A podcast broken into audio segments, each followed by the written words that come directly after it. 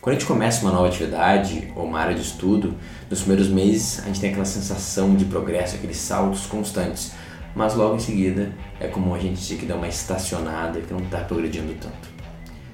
Tu quer saber como superar esse bloqueio, principalmente no teu desenvolvimento pessoal? Esse episódio é para você.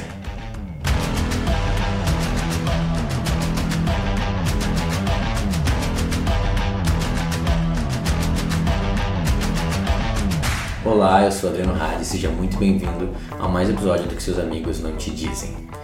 O que me inspirou a fazer esse episódio é que não só eu estou sempre cuidando de como eu me desempenho nas novas atividades que eu tô, tenho desenvolvendo nas minhas horas, de estudo, como isso é muito comum, um tema que eu trabalho nas mentorias individuais. É muito comum eu, eu, eu ter mentorados, alunos que falam assim, cara, me sinto travado aqui nessa área, na área financeira, de relacionamento, ou na minha, minha jornada de maturidade não sei como eu estou progredindo. Então, é, esse é um tema muito comum e, e ao mesmo tempo acho que é quase universal a gente eventualmente bater numa, numa barreira, numa muralha e não sentir mais que está progredindo. E o que acontece? Quando a gente começa algo novo, a gente tem aqueles saltos gigantescos porque a gente saiu do zero para o um, do zero para o cinco. Cara, a mudança é gigantesca, a mudança é enorme. Então, com pouco tempo, a gente sente muito benefício. Só que essa curva vai se modificando ao longo do tempo. Vai chegando um momento que a gente já tem os fundamentos, já tem a base, e daí, depois de alguns meses ou anos, a gente tem que trabalhar muito, estudar muito e exercitar muito para ter uma melhora muito pequena. E daí, nesse momento, que a maior parte das pessoas desiste. Fala assim, ah, não tá legal para mim, não estou assistindo mais tanto progresso e desiste. Daí, por não ter essa resiliência, essa disciplina de continuar um pouquinho mais para ter esses saltos, ela não consegue realmente mudar a chave. Se tivesse um pouco mais de comprometimento com aquilo, de empenho, talvez mesmo assim a gente ia sentir progresso, por mais que eles sejam mais espaçados. É isso que a gente pensa normalmente, né? Essa é uma questão de força, de esforço, de continuar empurrando até romper. E cara, por mais que Obviamente existe uma verdade nisso e muitas vezes a gente só precisa se manter mais um pouco. Grande parte das vezes eu acho que não é tão simples assim. E o problema não é a falta de resiliência, a falta de esforço. O problema é que a gente fica apegado a uma maneira de ver e de fazer as coisas. Um dos melhores jeitos de representar isso que eu estou falando é uma coisa que aconteceu recentemente, algumas semanas atrás, no jiu-jitsu. Então, não sei se tu sabe, mas eu sou um iniciante de jiu-jitsu, faixa branca, tenho um grauzinho, não tenho nenhum ano ainda que estou praticando. E mas eu já identifiquei rápido que o meu tipo de jogo é um jogo mais uh, onde eu, eu fico na guarda, né? Até guarda aberta, guarda laçada, não importa os nomes técnicos, tu não entende. A questão é eu sou o cara que fica embaixo tentando jogar o cara para derrubar ele, depois eu do chão e o cara de cima. E existe uma técnica chamada guarda laçada, que basicamente é laçar minha perna dentro do braço do cara e é super desconfortável para quem recebe e me dá muito controle. Como eu sou quase sempre o cara menor da minha academia, com menos peso, com menos força, esse tipo de alavanca me dá muita vantagem. E daí eu já estava ficando bom, eu conseguia laçar quase todo mundo, mas não conseguia desenvolver muito esse jogo, porque dali eu não, não, não dava o próximo passo. Era bom, me senti que estava incomodando os caras, mas mal conseguia raspar, né? que é derrubar o cara ou realmente ir para algum tipo de mais pontos, mais vantagens ou submissão. E uma coisa que eu sempre gostei da quando tá na guarda laçada é ir direto da, lança, da laçada para homeoplata. Que é basicamente girar por baixo do cara, esticar as pernas, o cara cai no chão com a cara no chão e eu consigo pegar ele pelas costas. Como isso acontece, não importa, isso não é o, o relevante. A questão é que eu estava fazendo o movimento que eu aprendi várias vezes, várias vezes, e eu nunca conseguia. E numa aula eu falei pro professor assim, cara, eu não consigo, eu acho legal você fazendo, mas eu não consigo, pra, não é pra mim esse negócio. E daí ele falou assim, não, Adriano, sabe o que acontece? Tu gira no início do movimento, é um, é um berimbolo, né? Tem que dar uma, uma cambalhota, né? E daí quando chega na metade, tu fala assim, putz, dei tudo que tem pra dar e tu para. É porque realmente, é um giro quase 180 graus. Quando não tá entendendo, tu tem que se encolher mais ainda, mais a cabeça e jogar mais teu corpo para dentro. Tu tem que continuar girando. Eu falei, mas mais, eu acho que eu já giro tudo. Eu falei, não, tu para na metade do giro. Tipo assim, cara, tem que dar uma volta 360? É. E eu não tinha entendido, eu achei que era uma volta só de 180, de 270. Porque eu via, me parecia que era uma volta só um pouquinho. Eu falei assim, é a volta completa. Tu tem que continuar girando sem parar e vai acreditando que tu consegue fazer isso. E daí quando ele falou aquilo, eu fiz uma vez só e eu consegui completar o movimento. E desde então, ainda tenho bastante dificuldade, mas eu já acerto bem mais e eu entendi. E agora meu progresso é só melhorar a técnica. Mas por que eu estou contando essa história? É que antes do professor pegar e me apontar e falar, você está vendo isso aqui de forma errada ou a forma que você vê falta partes, eu ia ficar travado. Não importa o quanto que eu continuasse repetindo o movimento com os meus conceitos, com as minhas premissas, o movimento não ia ser, ser completo, não ia fluir. Porque não era uma questão de esforço e resiliência, era uma questão que me faltava algo para ter um entendimento mais completo. Então, a falta de progresso que tu pode estar sentindo em qualquer área da tua vida, ou especificamente a gente está falando aqui mais do autodesenvolvimento, do crescimento pessoal, talvez não seja só uma falta de esforço, empenho e comprometimento. Talvez ela seja uma, um sintoma, uma representação que a tua visão está faltando alguma coisa. Por mais ampla que seja, dá para abrir um pouco mais. Só falta botar uma informação que tudo é visto de outra forma. E isso a gente precisa receber de fora algum conteúdo de fora, né? seja um livro, um podcast, um professor, alguém de fora vem e fala assim, falta esse ponto aqui. E de repente abre totalmente a nossa visão. Então a gente começa a interpretar a nossa estagnação, essa área que a gente está repetindo e batendo a cabeça e crescendo muito pouco, como um ponto para a gente pensar como eu posso ver de outra forma e ter de repente uma nova visão. Por quê? E essa é a parte mais importante desse episódio. As mesmas premissas vão te dar a mesma realidade e os mesmos resultados. Só com premissas novas que a gente consegue experienciar uma nova realidade. Se tu tiver com os mesmos fundamentos, as mesmas visões, os mesmos conceitos, não é uma questão de repetição, de empenho, de esforço. Talvez algo ali tenha que ser acrescentado. E se for pensar sobre a jornada de crescimento, é isso, né? Crescer é se destruir, quebrar ideias antigas e botar ideias novas. E isso de forma sem fim. E a gente esquece que é sobre isso, a gente acha que entendeu tudo e ficaria batendo a tecla sem parar, sem parar, e quando não entende que está faltando às vezes uma humildade de entregar e morrer uma parte nossa para entender algo de forma mais completa. A área da minha vida que fica mais claro que eu experienciei isso foi o autoconhecimento, o desenvolvimento pessoal. Por isso que eu quis falar sobre isso, porque também é um tema que eu sinto que muita pessoa tem essa trava também. E qual foi uma das grandes viradas para mim? Porque afinal eu tenho esses, essas viradas todo ano. Né?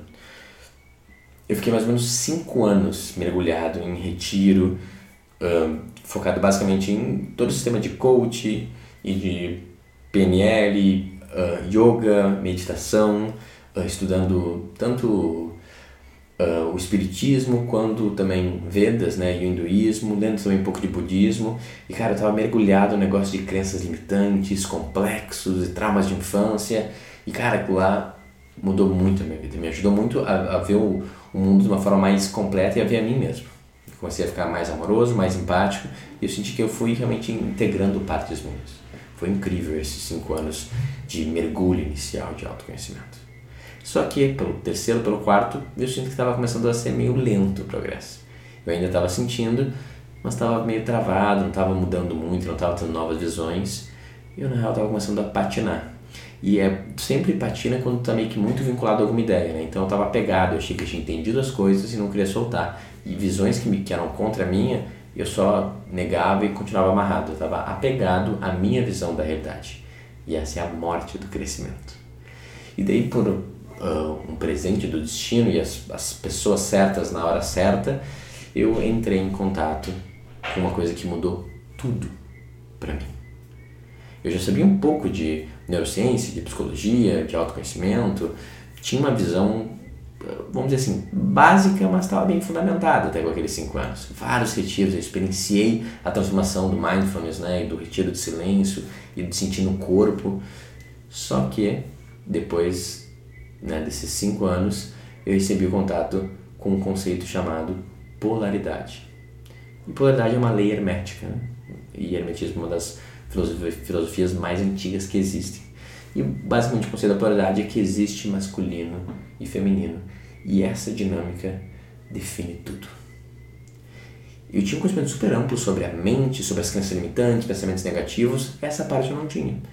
E por mais que eu ouvia de canto, eu achava que eu não precisava dela. Meio que me incomodava um pouco essa ideia, eu achava meio antiga, achei que tinha coisas negativas, e eu meio que falava, ah, isso não é muito importante, eu até me dava uma renegada. Não é sobre isso.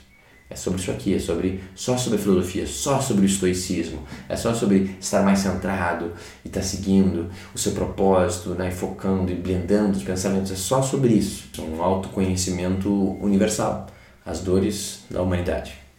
E obviamente existem as dores da humanidade e eu acho que isso é meio base. A gente precisa começar a primeiro aprender a ser gente, né? Aprender a pensar mesmo de forma geral e como que o pensamento funciona, e como que os traumas funcionam e os condicionamentos.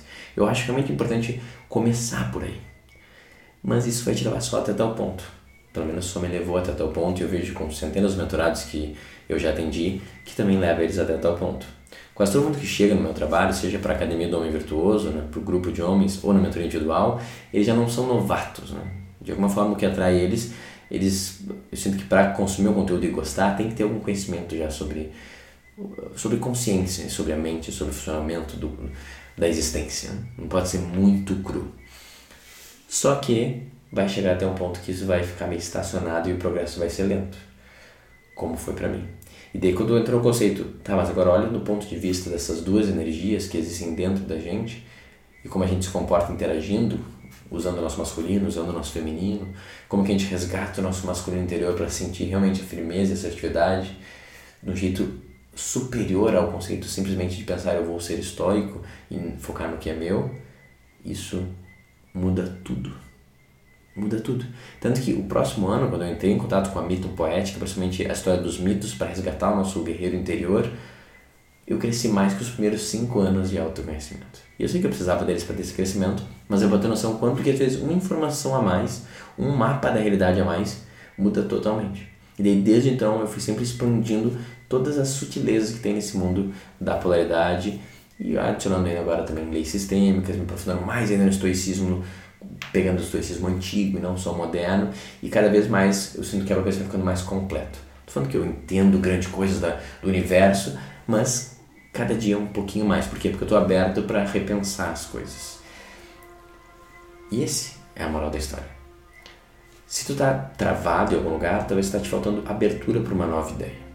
E especificamente, eu queria te convidar para pensar sobre essa ideia da polaridade, porque para mim é uma ideia muito oculta. A gente acha que entende no senso comum, lá homem e mulher, e é muito mais profundo que isso. Vem de uma coisa realmente energética e que se mistura também com arquétipos, a gente consegue pegar ideias tanto do, do movimento do Tantra, mas também do movimento de todo mundo. Então, a, o conceito que existe uma jornada do masculino que é diferente da jornada do feminino, cara, isso foi o que mais impactou a minha vida.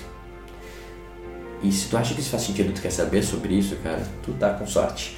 Porque ontem começou a imersão Princípios do Homem Virtuoso, que é o que? São as três principais ideias de polaridade do ponto de vista masculino. Então, ao longo desses anos trabalhando com homens, centenas de homens que eu, que eu ajudei, eu vi que tem três ideias principais que todo homem virtuoso vive, né? São três premissas novas e grande parte das pessoas que estão travadas com dificuldade, tanto em viver o propósito, eh, construir patrimônio, construir relacionamento, é porque está faltando uma dessas três.